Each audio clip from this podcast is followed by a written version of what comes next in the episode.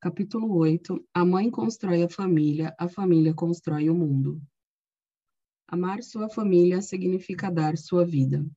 Eu te amo. Estas são as palavras mais doces. São as primeiras palavras, porque através do amor começa toda a vida. Mas os seres humanos podem falar essas palavras de maneira responsável ou irresponsável. Deus também deu aos animais o poder de se multiplicar por meio do amor. Os animais procuram um parceiro com o qual possam gerar e criar descendência. Mas eles diferem de nós porque, para eles, o amor é instintivo. E eles não são responsáveis por tomar decisões morais relacionadas ao amor. Para os seres humanos, ao contrário dos animais, o amor é acompanhado de responsabilidade.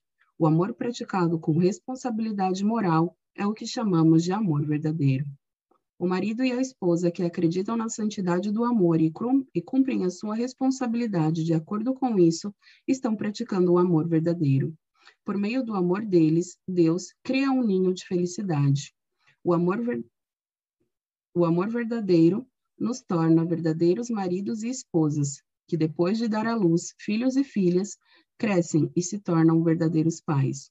O ditado: quando a casa da pessoa está harmoniosa, tudo vai bem é, na verdade, do mais alto valor. Era verdade no passado, é verdade hoje e será verdade no futuro. Amor verdadeiro é o fator mais importante na criação de uma família feliz. Meu marido e eu abençoamos os casamentos de casais de todas as raças, nações e religiões e fornecemos educação sobre os valores da família verdadeira com o objetivo de criar famílias de amor verdadeiro. Com amor verdadeiro, você pode dar a vida pela sua família com alegria sacrificar sua família, sacrificar sua vida por sua família, e ao mesmo tempo heróico e trágico. Lembro-me de um evento muito triste que ocorreu em Belize, América Central, no início de 2019. Um casal japonês, Takayuki e Junko Yanai, que participou da cerimônia de bênção de 6.500 casais em 1988, estava fazendo um trabalho missionário em Belize desde 1996. Uma noite, um ladrão armado invadiu a casa de sua família. Ele atirou no senhor Yanai, mas naquele instante, seu terceiro filho, Masaki, de 19 anos, saltou na frente da bala, dando a sua vida para salvar o seu pai. Quando recebi o relato desse acontecimento, eu fechei os olhos, sem poder falar por algum tempo. Claro, nenhuma família vive uma vida perfeitamente tranquila, mas é realmente doloroso ver uma família enfrentar uma tragédia tão terrível.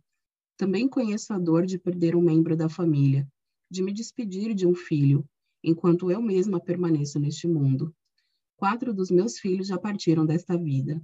Todos os pais e mães não estão comprometidos em dar as suas vidas para salvar os seus filhos, como Masaki fez por seu pai? O amor entre pais e filhos mais se assemelha ao amor de Deus. O amor na família é o modelo do amor que Deus deseja que pratiquemos em todas as esferas da vida. Existem histórias como a da família Anai, em que o infortúnio vem de fora, mas também há histórias em que as famílias trazem o um infortúnio para si. A discórdia entre maridos e esposas é uma das principais razões pelas quais o nosso mundo não pode estar em paz. Existem 7,7 bilhões de pessoas na Terra hoje, mas a criação da paz realmente depende de duas pessoas, um homem e uma mulher, isto é, marido e esposa. As pessoas entram em diversos tipos de relacionamentos e encontram diferentes tipos de problemas, mas a raiz de todos esses problemas é a mesma: o relacionamento imperfeito entre homem e mulher. A paz virá quando duas pessoas, um homem e uma mulher, confiarem e amarem um ao outro. Se homens e mulheres puderem cumprir sua responsabilidade mútua de confiar e amar uns aos outros, o mundo se tornará o lugar feliz que todos desejamos que seja.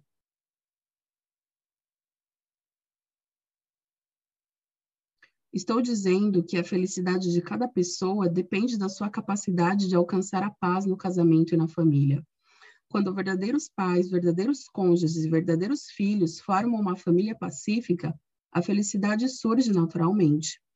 A harmonia é criada quando pais, filhos e netos se unem em coração. Não importa quais sejam as dificuldades, o coração de amor dos pais por seus filhos e filhas e o coração de amor dos avós por seus netos nunca deve mudar. Os netos também precisam respeitar e amar os seus avós. A maior felicidade é gerada dentro da família, onde três gerações vivem juntas no amor. Filhos de verdadeira piedade filial são aqueles que se sacrificam por seus pais, assim como os pais se sacrificaram por eles. Antes de se esforçar para ser um patriota leal, cada pessoa deve primeiro se tornar um filho leal perante seus pais e um irmão que se sacrifica por seus irmãos e irmãs. Um homem e uma mulher se tornam um filho ou filha de verdadeira piedade filial ao se casar. Filhos e filhas de verdadeira piedade filial são aqueles que apresentam filhos aos pais, se tornando eles próprios verdadeiros pais. A família é a instituição mais importante do mundo e os pais celestiais a criaram para ser o ambiente da maior felicidade e bondade.